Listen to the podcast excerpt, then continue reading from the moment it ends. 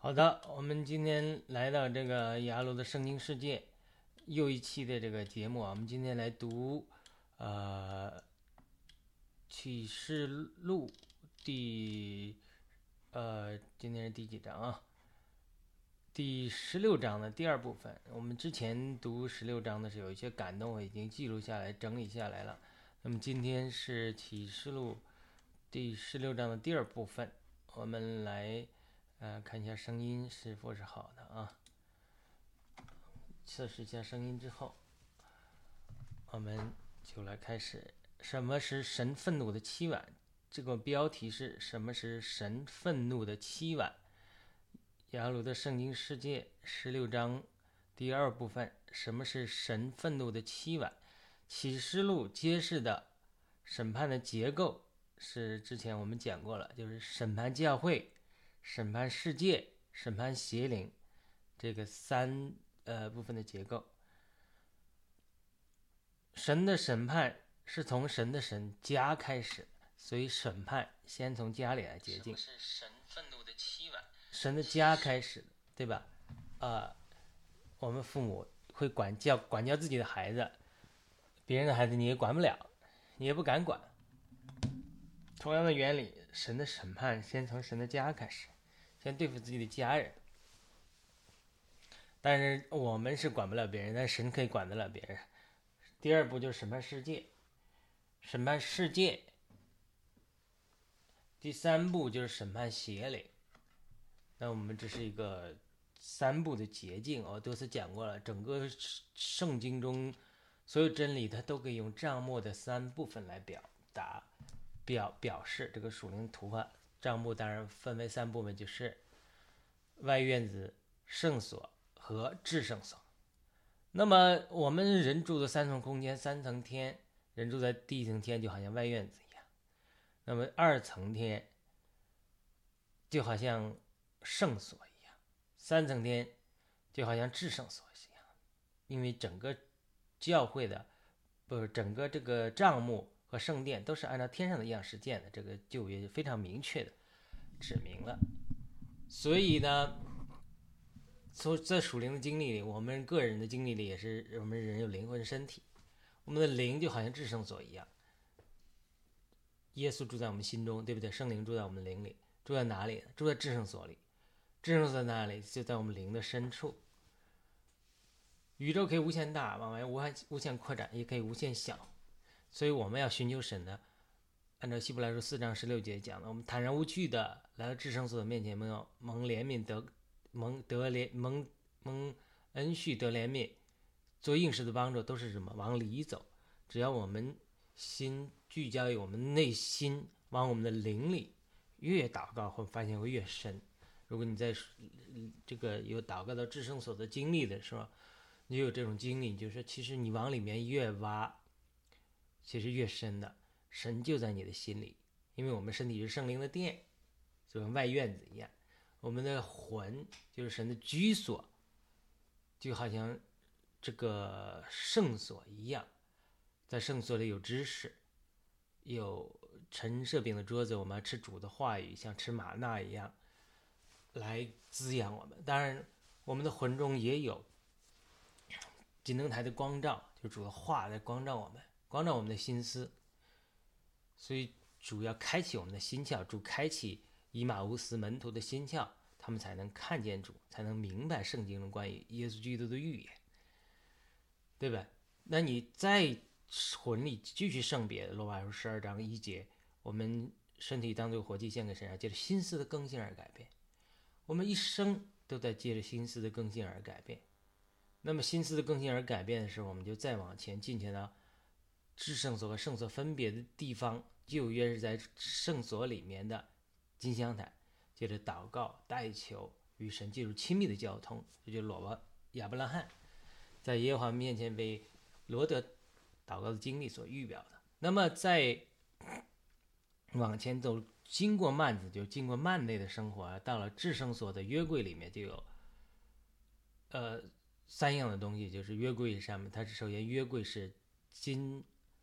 包着造假木做的，造假木预表人性，金预表神性，神人相调的这样一个情景，里面有隐藏的玛纳，有神律法的板，以及亚伦发扬的杖，它都预预表耶稣基督做神的呃生命给我们带来的这种复活、光照和神的性情等等等等，所以它又是一个至圣所的经历，所以。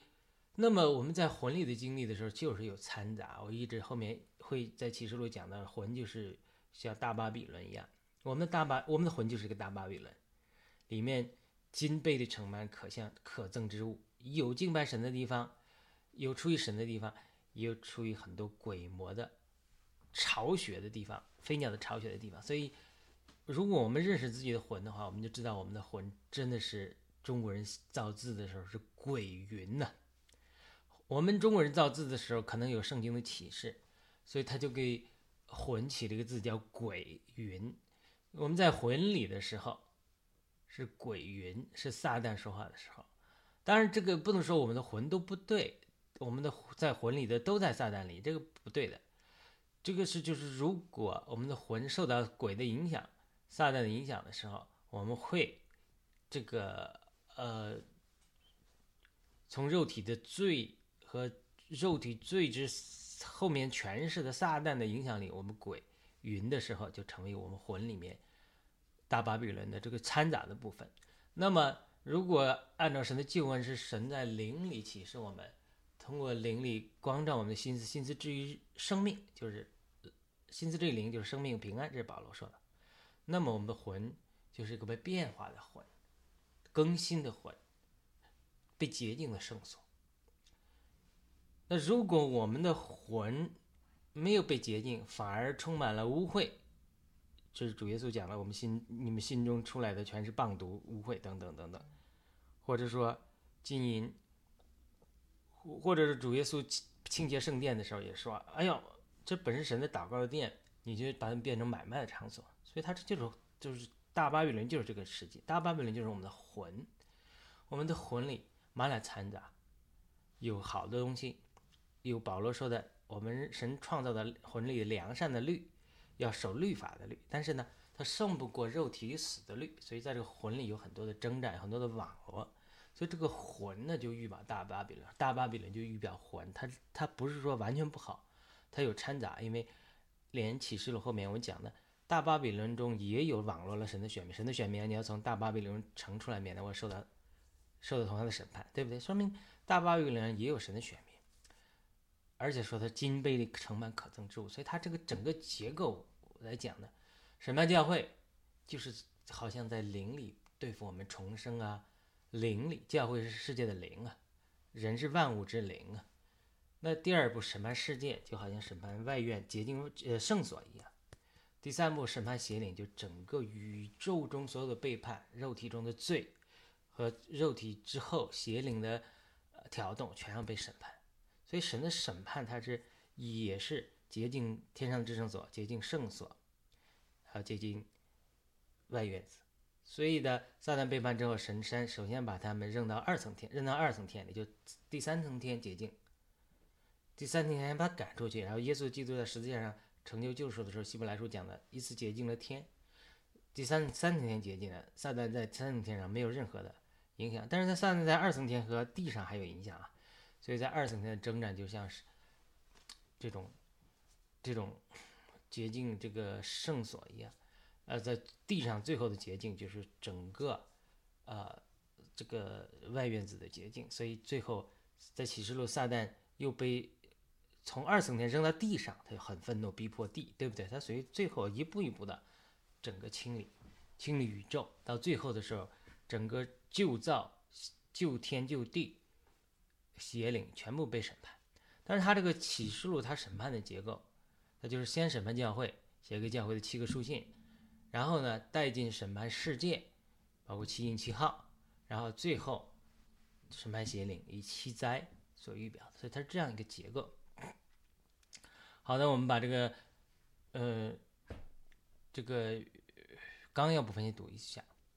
神的审判是从神的家开始，比前四章十七节，因此启示录介绍的审判是。从主写给教会的七封书信开始，在这些书信里，除了鼓励的话之外，也有主对不同教会的审判。审判会带来悔改，会会会带来赦免，而拒绝悔改会受到更严厉的审判。这是一个基本的原则，无论是教会、个人的属灵经历和世界都是这样。那么，当教会经历审判之后，正确的一个结果就是变得更加圣洁和生命成熟，而教会的成长就会带来下个阶段的审判。这个下个阶段审判就是对世界的审判。七印和七号就是进一步对世界的审判，当然其中也包含着继续对信徒的审判。这个审判会通过不断的这个这个灾难，让信徒不断脱离世界，同时让世界上更多不信的人得救。就这个审判不断加剧到期满的时候，就是对邪灵的审判。灵前六章十三节六六章三节告诉我们，我们教会的定命是审判天使和邪灵。但是你只有教会成熟了，才能审判天使和邪灵啊，对不对？那个那些邪灵对基瓦士儿子说说说耶稣我知道，保罗我知道，你算谁呀？对不对？他耶稣可以赶鬼，保罗可以赶这这这基士瓦的儿子七个儿子，他他生命不成熟，他不能赶赶鬼是什么？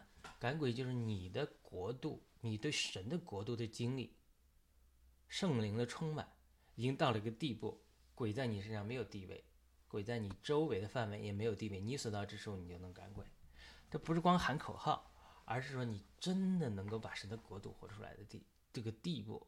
神的国度在的地方，光在的地方，它怎么能有黑暗？怎么能有邪灵的躲藏呢？对不对？就常常我们在教会中，很多的邪灵躲在那里，宗教的灵啊，各种邪灵啊，或者我们在生命中碰到人被鬼附的情形，我们无能为力的时候。这都证明我们的生命中神的国度的实际和神圣灵充满的实际不够强啊！我们常讲盖恩夫人说，她被神充满到一个地步，她看见有人被鬼附，她她心里出了个意念，说要替他祷告，要把这个鬼赶出去，还没开口，这个鬼就出去了。这就说明什么？这就说明就是盖恩夫人她。与神交通的这个亲密的程度，被神的国度圣灵充满的程度强到个地步，他这个鬼在周围他没法生存，对吧？因为鬼是不愿意见光的，他是愿意藏在人里面。所以这是这个呃教会必须成熟才能审判天使和邪灵。七万的审判，一方面受到天使对天使和邪灵的审判，另一方面他反正教会生命成熟。在理解启示录的时候，很多人关注的点都是啊，什么时候发生什么神奇的事情啊，兽啊，假先知啊，等等等等这些神奇的、耸人听闻的事情。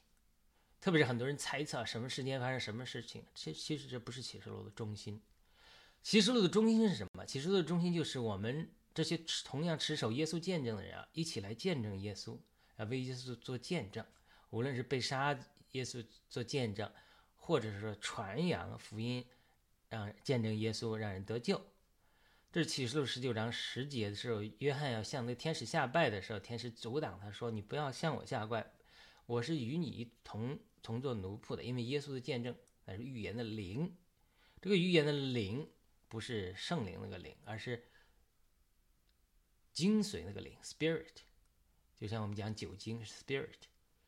就是预言的精髓，预言的实际，预言的本体、本质，预言的中心，那是耶稣的见证。就整个启示录的这本书，它是为耶稣做见证的。所以这里面，对于我们理解启示录里面很多说话，哪些是主的说话，哪些天使的说话，呃，虽然有对天赋的有限的描述，但是我个人啊没有读到。哪一句话是明确的天赋的说话？首先，天赋在新约中都在子里说话，这是希伯来书讲的很清楚的。呃，很少说话，他是这个不是不说话，就是新约中有记载天赋说了七句话、几句话吧，很少。这个这是我的爱子，我所喜悦的，等等等等。呃，主耶稣登山变相的事儿都很简单的。整个启示录是耶稣的见证，所以它整个里面是有耶稣的说话、圣灵的说话为主。我不是说呃一定没有天赋的说话啊，而是这里面带上天使的活动和人的作为，包括信主的人和反对主的人，以及邪灵的这些作为。所以，他这个启示录的中心是耶稣的见证。到最后的时候，他讲了：“我耶稣差遣我的使者，呃，这将这些事向众教会说明。我是大卫的根，我也是他后裔，我是明亮的晨星。”那这整个启示录的中心就是为耶稣做见证。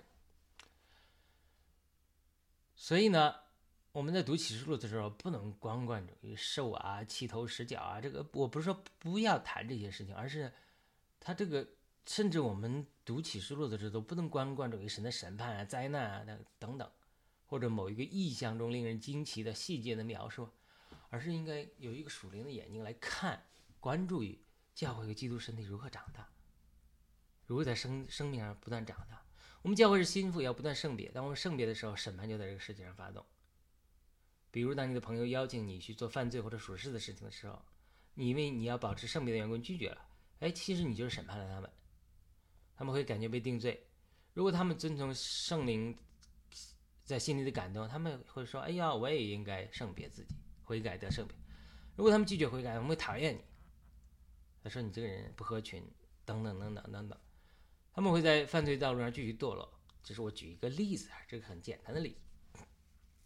这虽然是我们个人生命中经历中的一个例子，但对于启示录，它是描绘了人类集体的命运来说，这个原则是一样的。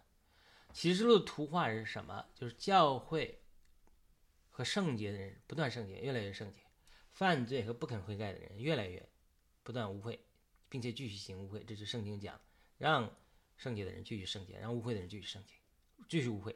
所以最后圣洁的人就进入永神、永生和神的同在中。那么犯罪不肯悔改的人会受到火候的审判。这就是这个启示录的主题。启示录主题应该是什么？教会作为心腹不断成熟的过程和表现。而产生心腹和耶耶路新耶路撒冷与羔羊进行婚宴，这才是中心。万有都是互相效力，为叫爱神的人得这个益处。如果心腹没有产生，基督和新郎。基督新郎和新妇，教会基督身体没有婚配，那整个启示录就是虚空的。我们读启示的时候，不应该单单关注灾难和受这样的内容，而且应该关注自己属灵的生命是否在不断长大。我多次讲，不是我们在等主回来，是主在等我们生命长大，他好回来。好的，第一个小点，在基督身体从属灵生命长大的视角看，什么是期满？我上次讲过了。基督身体必须成熟到一个地步，能够从外院子进入到圣所，然后到至圣所之后，才能一起一步一步开启天上降帐幕之殿。启示录十五章五节，主耶稣在十字架上完成了他救赎的工作。地上的圣殿中分隔至圣所圣所的幔子从上而下而裂开，那么这就是预表，耶稣基督在十字架上完成救赎。打开了分割至圣所和圣所的幔子，所以呢，我们从此可以借着耶稣基督的血坛上把坦然无惧的来到至圣所。这希伯来书四章十六节明说的。但是耶稣开启了这个道路，不见得你每个人都进前到至圣所来。就是在属灵的事实上，是耶稣已经成就了这个。但是属灵的经历上，你还可你还要经历信主圣别，不断进前到至圣所的一个过程啊。对不对？首先，我必须接受耶稣基督救赎，才能有资格来到神的至圣所面前。第二个呢，我们必须圣洁才能见神。你不是说你信主了，你不圣别，你你能见神吗？因为神是圣别的烈火。希伯来书十二章二十九节，除非圣别，否则是没有人能够见主。希伯来书十二章十四节。所以，天上见证之帐幕的殿开了之后。掌管七在的七个天使才能从殿中出来，这就是十五章六节记载，他们和心腹一样，身穿洁净明亮的细麻衣，而且他们胸间束着金带，好像主一样。这个时候，四活物中的一个才把盛满了活到永永远远之神列祖的七个金碗，给了那七位天使。我们知道，这这十五章七节，我们知道四活物可能是最接近神宝座的天使或受造受造之物啊。启示录四章六节记载，宝座中和宝座周围，around 有四个活物，它可以出入宝座的，就好像撒旦作为基路伯在斗罗之前，他可以进入神的圣山、神的宝座中来往。所以四活物是神的宝座周围和中间来往服侍的神的。以以西结书记录的以西结看见关于神的意象之后，也记录了四个活物的样式。以西结书一章五至二十五节，可见四活物。这个意样式都一样的，似乎所在的地方是神的宝座，神的宝座是天上的至圣所里面。我希望给你一个图画，这是至圣所。但是，基督的身体它怎么一步一步进前的至圣所呢？它首先是第一步是进入外院子，在于启示录四章，约翰看见神的宝座似乎的意象之后，看见坐宝座的右手中书卷无人能够展开，对不对？这是五章一至四节。他因为无人能够展开书卷，就大哭。但是长老告诉他说：“神的羔羊可以展开书卷，只有耶稣基督才能展开神的书卷。”就是我刚才讲的，在耶稣基督的十字架上成就了救赎，力打通了我们进入圣呃呃院外院子圣所、至圣所与道神宝座这个道路。但是在经历上，你还是一步一步走的，个人是如此。那么集体的基督的身体属灵集体的生长，他你也是一步一步的。所以呢？只有基督的心腹，教会成熟之后，不断进前的至圣所，经过外院子圣天上的外院子，天上圣所，天上至圣所之后，到神的宝座前面之后，他才能展开神对天使和邪灵最后的审判。因为保罗明确的告诉格林顿教会的圣徒，我们的定名审判天使。所以呢，启示录五章除了揭示能够揭开神高讲的书。疏远的羔羔羊之外，就是羔羊成就了一切，这是绝对没没没没没不需要辩论的。但是呢，我也提过了，嗯，五章八节马上就提到盛满了香的金炉，这香炉就是正圣徒的祷告。我之前多次提过，耶稣基督的得胜、宝座上的工作和圣徒的祈祷，这是两一个事物的两个方面，决定启示录谈到所有事件。进程两个决定因素，神的宝座决定一切，这耶稣的基督在十字架上成就的决定一切，这是绝对毋庸置疑的。但是神选择我们圣徒要祷告中与神配合，我们的祷告可推动推推动神宝座的工作。你祷告只有怎么样从外院子进入圣所，进入至圣所，所以对教会、世界和邪灵的审判都是从神的宝座上发出的。但是圣徒祷告起到了很大的推动作用。所以，我们读启示录，除了认识啊宝座上不断发生工作之外，你要你要看这些为耶稣做见证的人，他们祷告上升到哪里了？为什么我讲它是三部分？首先，启示录开始的时候讲的说，祭坛之下有被杀之人的灵魂在这祷告。主耶稣天神就说啊，稍等片时，这里可能是天父的说，稍等片刻，等与你们一同殉道的人人数满了。所以它这是一个，它在外院子，因为祭坛是设在外院子，铜祭坛设在外院子。那么天上也有祭坛，它天上的祭坛也是设在外院子里面的。然后后面就讲到，呃，这个我其他地方都是提到，就讲到这个。应该启示录十二章、十三章的时候讲到，这个一也这个天上的圣殿就开了，那里可能是讲的是这个圣所，圣所的经历。然后到启示录是应该是第呃，这是启示录第十二章吧，还是十三章、十一章、十一章、十一章十九节，于是天上的殿开了。殿中出现他的约柜，随后闪电、声音、雷轰、地震和大宝的出现。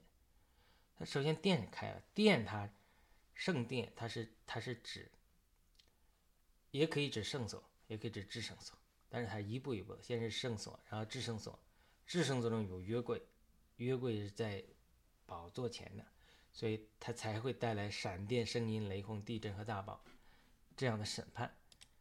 所以这是呃启示录十二十一章的。那么后来启示录十几章、十八章还是十七章？我再看一看啊。十六章一还是十五章又讲到一次电开了的经历，那里我相信是啊智智圣所的经历了，就是十五章这些时候以后，我看见在天上的见证之帐幕的殿开了，那掌管七灾的七位天使从殿中出来，穿着洁净明亮的细麻衣，腰间束着金带。四活物中有一个把盛满了活到永永远远之神烈怒的七个金碗给了那七位天使。由于神的荣耀，并由于他的能力，殿中充满了烟，于是没有人能进殿，只等到那七位天使所降降的灾七灾完毕了。我讲过了，旧约中摩西建建好帐幕的时候，神荣耀充满了一次，以摩西都无法供职。在所罗门圣殿建造好之后，圣。神的荣耀又降下来，祭司都无法进前供职。那么这是地上的两次，另外一次就是启示录十五章讲的时候，天上的圣殿建造好了。这个圣殿彼得讲的很清楚，就是我们属灵的殿，你们就是属灵的殿，君尊的祭司和属灵的殿。当我们这个基督身体建造好了，已经达到神的宝座之后，这个时候神的荣耀又充满教会，教会又是神万有中充满荣耀中的万有中的丰满。向着教会做基督身体的头，基督将教会做身体的头，整个保罗讲那个体启示又又又连在这里，就说神的荣耀又再次充满下来，整个殿中充满了烟，没人能进殿。所以他这里启示录十五章的时候，又讲了至圣所的经历，所以他已经神的荣耀充满万有了，基督身体达到了，像保罗所说的，达到了基督身量之。基督的这身量和在基督元首里长到了一元首基督里面了，这样一个经历，才能打开天上之帐幕的殿，掌管七灾的七位天使才从殿中出来，才能把盛满了活到永永永远之神烈怒的七个金碗给了七个天使，七个天使才能把七灾降完。换句话说，万有互相效力。你自己生命没承受到一个审判天使邪灵的地步，神的工作虽然在那预备好了，但是呢，他不会开展出来，所以它是这样一个道理。所以一一定啊，我们一定要把启示录的这个呃这个结构呃理解清楚，就是说，它其实是预表了一个属灵的基督身体集体的心腹的一个从外院子同祭坛开始祷告。求神来伸冤，神说你等等，要与你一同殉道的人人数满了，很多人得救了，教会的人数不断增加，不光人数增加，身量增加。到了启示录十十一章和十二章，圣殿开了，显出约柜，然后到启示录这里十五章这里，这个约柜再进一步打开，整个。带进神的最后的审判，它是这样的一个关系，而这就是神的荣耀充满与赶鬼施工的一个关系。这是我下一个小小标题的。二零一五年，我参加一个次特会，那个时候我已经离开地方教会，到灵运动中寻求圣灵的浇灌。地方教会非常注重生命，帮助我在读经和属灵操练上，生命上有很。呃，打了坚实的根基，为此我感谢主，也感谢地方教会的弟兄姊妹。但是呢，他对于如何接受圣灵的浇灌、方言啊、语言不详，认为是说我们信主了，就基督是那一次永远都得着圣灵的浇灌，我们只要信心支取就好了。但是怎么去得着圣灵的浇灌，怎么讲方言，他他他不提这些事情。他说我们已经得着圣灵的浇灌了，那么信心中支取。他就等于是不接受灵恩，但是在灵在，特别是他对于早期的灵恩运动的什么等候主啊，这个等候圣灵的浇灌啊，他也是不太当回事儿，因为很多假冒的情形。但是其实我当时我真的是很，但是我们缺少圣灵的浇灌的经历啊，比如说我们不接受灵恩，总接受呃这个穆迪吧，穆迪福音派人都接受的。穆迪接受圣灵的浇灌的时候，圣灵充满他到一个地步，他都说不能自持啊！圣灵停下来，再不停下来我就要死了。等等等这种经历，芬尼总接受吧，芬尼也是啊，这，大传福音者，大家都接受了，所以他也接受圣灵的浇灌到一个地步，到某一个城某一个城人都悔改，所以他这种经历没有啊，这个基督历史上有《使徒行传》中有你你芬尼有，这个呃目的有，我没有啊。我没有能力啊，所以我继续去寻找，才才突破了地方教会关于圣灵浇灌的教导的限制。其实，在很多灵魂聚会中，它的确有圣灵的浇灌的，还不是说呃知识道理，它就是圣灵在那运行。因为你他们向圣灵敞开，他们在灵运动中向圣灵敞开，在圣灵在那运行，特别是在 Randy Clark 的聚会中，圣灵在那运行，圣灵也应许他要使他使用他。把圣灵的恩赐、圣灵的恩高传递到别人那里，所以在那次聚会里，在 Randy Clark 的一次聚会里，我经历了圣灵的浇灌，还不是他替我祷告，是两个小弟兄替我祷告的时候，有两个学生，啊，圣灵浇灌到我身上，我和为我祷告的两个弟兄，一个黑人，一个白人，都无法站立，退后十多步，砰砰砰砰砰往后退，真的是无法站立。圣灵浇灌下来之后，而且还摔倒在后面的椅子上。他不是咚摔倒了要痛死你，不是，而是好像酒醉了一样，新酒灌满了一样，哦呦，晕晕的，因为圣灵浇灌，他经历圣灵的浇灌，神荣耀充满。无论是个人经历圣灵浇灌这种经历，我个人的经历，或者很多人的经历，或者神的荣耀充满啊，旧约的以帐幕、圣殿和天上的殿，他这三部我都讲过了。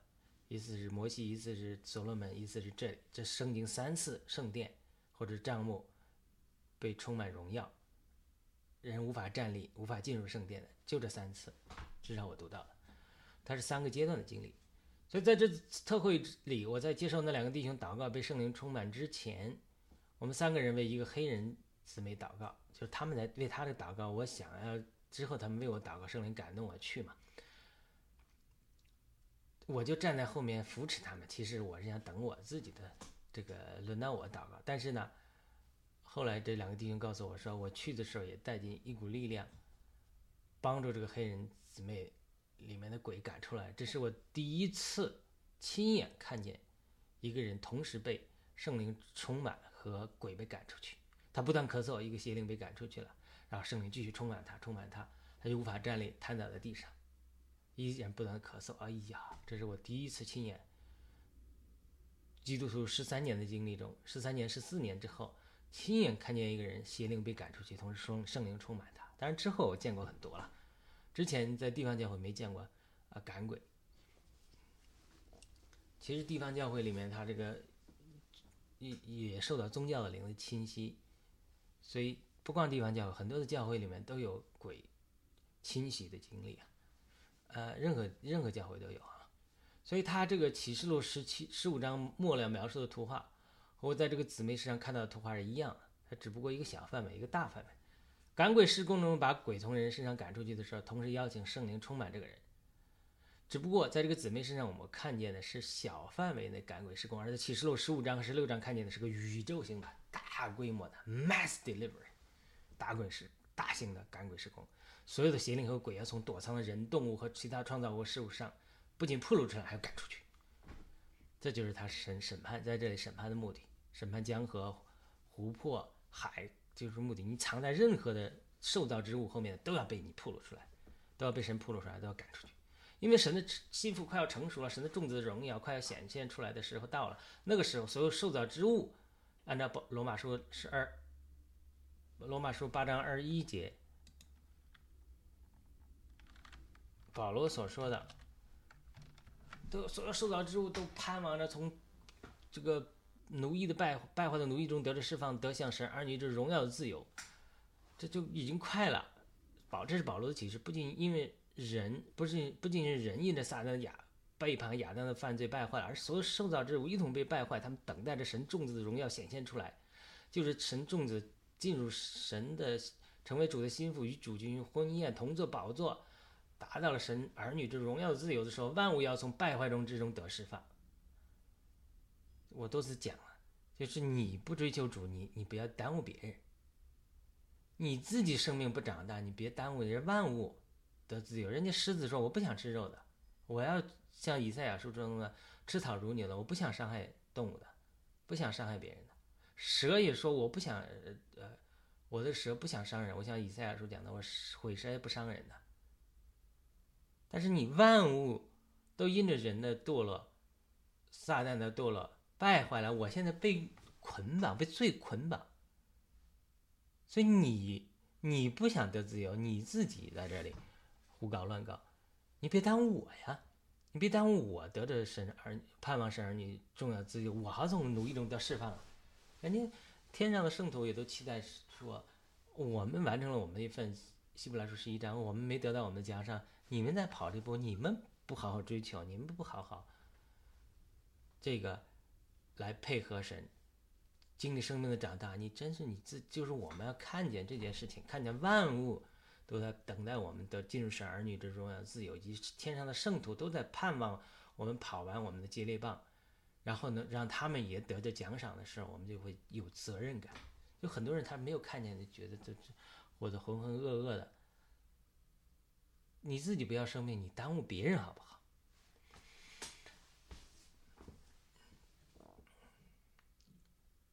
所以七晚记录的七灾，其实是一场宇宙性的赶鬼施工。这个和启示录十五章结尾神的荣耀充满圣殿是紧密连接在一起的。因为只有神的荣耀的充满，才能让鬼被扑落和赶出去。这个七晚就是通过七个灾难的审判，让霸占和败坏万物的邪灵都被扑落并且赶出去。而且这一次最后的清洁之后，神会让他的荣耀。充满天地，就是哈巴谷书是讲的，整个神的荣耀，对耶和华的荣耀的认识充满全地，如同水充满洋海一样。旧天旧地会过去，新天地一定会到来。那么七晚揭示的被铺路和赶出的邪灵，这是另外一个焦点。就像神在埃及降的十灾，不仅审判埃及人，也不仅仅审判尼罗河等天然的河水，也审判。尼罗河后面的邪灵等多个埃及的假神，同样七晚这里的审判，不仅仅审判自然界的一些事物，更是审判这些事物之后盘踞的邪灵。如果我们明白了这个道理，就知道神为什么降下他盛满神烈怒的七晚了。这些邪灵败坏了万物，甚至杀死无数人，他们手上满了圣徒的鲜血，甚至很多受造之物都受到他们的伤害。我们一一来看这些七晚和其中的审判揭示的邪灵。第一晚，天使倒在地上，这审判被撒旦和邪灵污秽的地。地上住着人，自然这个审判也不会错过对人的审判，特别是罪人的审判。当第一晚到在地上的时候，就有又就有又恶又毒的疮生在那些有受印记并拜兽像的人身上。十六章二节，这个审判是审判地，但是地上的人就是拜兽像的人也受到了审判。地上有邪灵吗？一定是的。地上除了有除了地上有邪灵之外，地下的无底坑更是有邪灵。地上的人，特别是些拜了兽像的人，一定是要有，一定是有邪灵盘踞在他们里面的。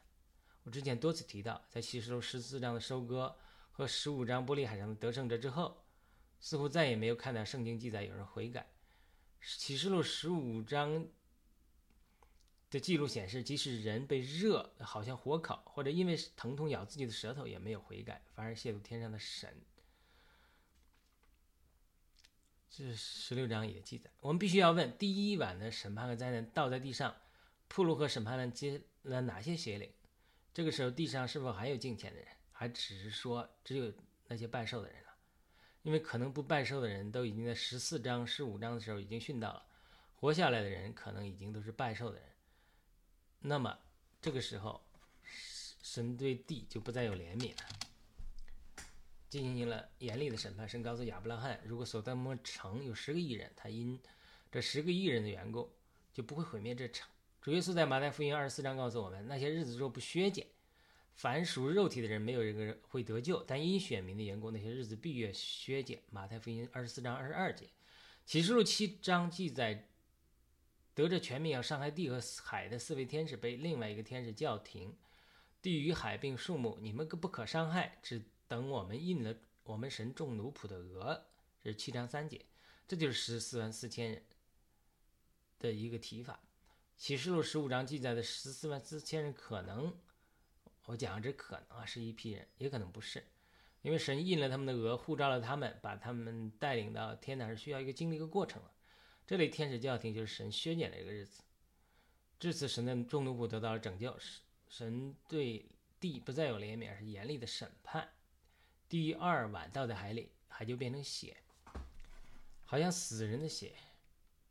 海中所有的生物呢，都死了。海里可能有很多的邪灵。旧约的记载有海怪拉哈伯，约伯记九章十三节，龙也站在海边的沙上，启示录十二章十八节。之后就有兽从海中上来，十三章一节。单一里看见异象，四个大兽从海中上来。单一里书七章二节。主耶稣允许群鬼进入猪群，淹死在海里。马太福音八章三十二节，以及主耶稣说的比喻，鬼在无数之。地找不到居所，就是他不愿意住在无水之地。马太福音十二章四十三节说明鬼喜欢住在水里，这些技术都可以证明，可能有很多邪灵居住在海和水里面。它可能附在生物上面。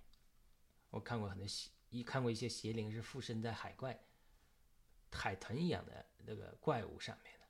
它这是邪灵在一个意象里只不过看见。第三晚到在江河与众水的泉里，水就变成血。这个审判估计和第二晚的审判也是类似的。这次审判之后，掌管众水的天使说：“神的审判是公义的，因为他们曾灵流圣徒与先知的血。”十六章四至五节。这里水中并没有人呢，应该是审判神水里的邪灵说的。这个时候，祭坛中也有声音说：“是的，全主神全能者，你的审判承载义在。”十六章七节。这就呼应了启示录十五章玻璃海上的得胜者，应该是满足了第五第五印的时候，祭坛下要求深渊的呼求。神回答他们说：“等待任何片时，等到一同殉道的人满了你们的数满了数目。”第四晚到在日头上，日头就用火烤人，这个审判日头也是审判人。我不知道日头里面有没有邪灵啊，但是人们依然不悔改，还亵渎神。第五晚到在兽的座位上。这个肯定是审判邪灵和邪灵的国，因为兽是邪灵，他可能也是邪灵附身的人，同时也审判人。人又由于疼痛咬自己的舌头，并生疮也不悔改。第六晚是倒在伯拉大河上，河水干了，为日出之地，为众王预备道路。这个为什么也是对邪灵的审判呢？因为三个巫灵从龙口、兽口和假先知的口中出来，要迷惑普天下众王与神。全能的大日聚拢征战，是四节。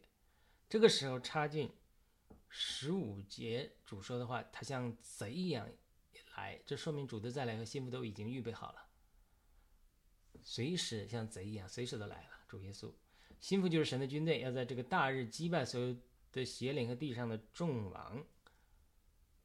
这也是诱敌深入的一种审判。第七晚就是天使倒在空中，就有声音从宝座上。出来说成了，这是启示录十六章十七节。什么成了？主耶稣钉死十字架的时候说成了，因为他成就了神救赎的计划。那这里是什么是成成了呢？就神万有互相效力，神的众子进入神的荣耀，神的心腹成熟了。罗马书八章二十一节那里讲了，神万子，神众子进入神的荣耀这个计划完成了。然后呢，万物都要复兴。所有受造之物啊，都要从被奴役中得释放，因此有大地震发生，从来没有发生过这样大地震，并且神想起大巴比伦，要对大巴比伦进行审判了。这个是我们回头再讲大巴比伦的时候很多的启示。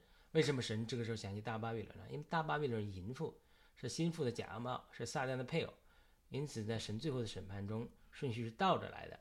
大巴比伦像树砍树叶、树枝、树叶一样。然后兽和假先知树干来砍掉，然后呢，扔在火湖里，然后最后撒旦再对付掉，就像砍了树根一样，陆续来砍，它是倒着读的。所以读启示录，我们在启示录十八章的读经中会再详细分享这个感动，就是你读启示录到末了的时候，它是倒着来的，最后审判撒旦，它是根一切的源头，然后。这是二十章的时候，二十一章、二十二章就新天新地、新耶路撒冷了，所以旧造不清理了。然后在十九章、十五章到十九章的时候对付兽和假先知，同时十五章到十九章的时候逐渐对付大巴比伦，它是像一棵参天大树一样，像尼布甲尼撒看见的大树一样。它是先把枝叶繁茂、繁茂的枝叶全部砍掉，然后呢，再对付兽和假先知，然后呢，再对付撒旦，整个神的经纶计划就完成了。我们呃，希望有机会呢，大家可以去听一听，呃，听一听这个。